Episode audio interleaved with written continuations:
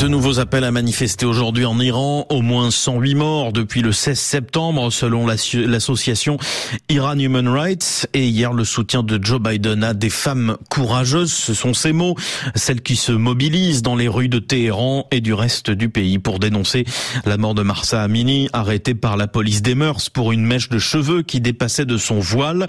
Le mouvement entre dans sa cinquième semaine, mais comment réagit-on dans la région? C'est notre tour du monde des correspondants de la semaine. Cap d'abord sur le Liban, où ce mouvement suscite des réactions, contrastées entre la solidarité de certains milieux, l'indifférence chez d'autres et la méfiance des protéérants, dont le Hezbollah, évidemment, à Beyrouth, Paul Ralifé. Dimanche dernier, la communauté kurde du Liban a organisé un sit-in devant le siège des Nations Unies dans le centre de Beyrouth pour dénoncer la mort de Marsa Amini, elle-même d'origine kurde. Les participants ont exprimé leur soutien à la lutte des femmes pour la libération en Iran et ont condamné les violations continues des droits du peuple kurde. Quelques jours plus tôt, des dizaines de personnes, des femmes en majorité, ont manifesté devant le musée national de Beyrouth. Les slogans étaient nettement plus radicaux. Mort au dictateur, pouvait-on entendre dans la foule, en allusion au guide de la République islamique, l'ayatollah Ali Khamenei. Le clivage apparaît clairement dans la couverture médiatique des événements en Iran.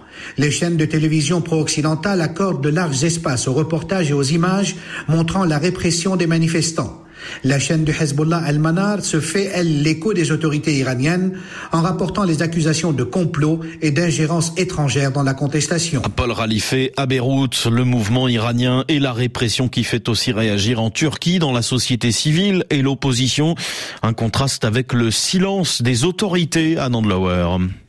En effet, la Turquie officielle n'a pas réagi aux protestations en Iran. Le régime du président Erdogan, qui réprime régulièrement les manifestations et reste marqué par la révolte du parc de Gezi en 2013, euh, n'a pas pour habitude de critiquer les méthodes autoritaires d'autres États. À l'inverse, la mort de Marsa Amini et la répression meurtrière en Iran ont poussé dans la rue les ONG féministes de Turquie, un pays où la liberté de porter ou non le voile a longtemps été un motif de polarisation. Des artistes ont coupé leurs cheveux sur scène et des figures de l'opposition ont dit leur solidarité avec les Iraniennes.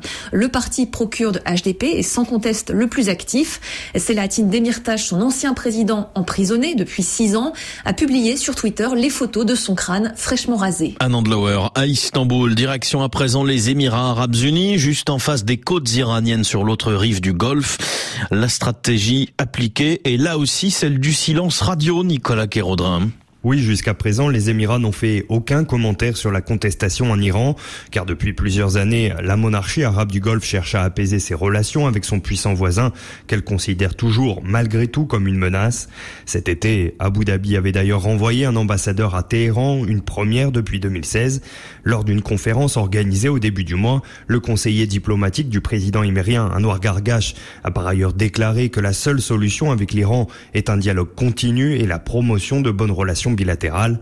Les Émirats, comme les autres États arabes du Golfe, ne devraient donc pas prendre position sur ces protestations populaires, qui sont d'ailleurs qualifiées par un expert émirien d'affaires internes à l'Iran. Nicolas Kérodrin, et puis un mouvement de solidarité et une colère partagée par les féministes en Afghanistan, où les droits des femmes ont été fortement restreints depuis l'an dernier, et le retour au pouvoir des talibans, Sonia Ghazali. Le soulèvement des Iraniennes trouve un écho particulier en Afghanistan où des petits groupes de femmes organisent des manifestations sporadiques. Depuis le retour des talibans au pouvoir en août 2021, des manifestations pour réclamer des droits fondamentaux comme celui de travailler ou d'étudier.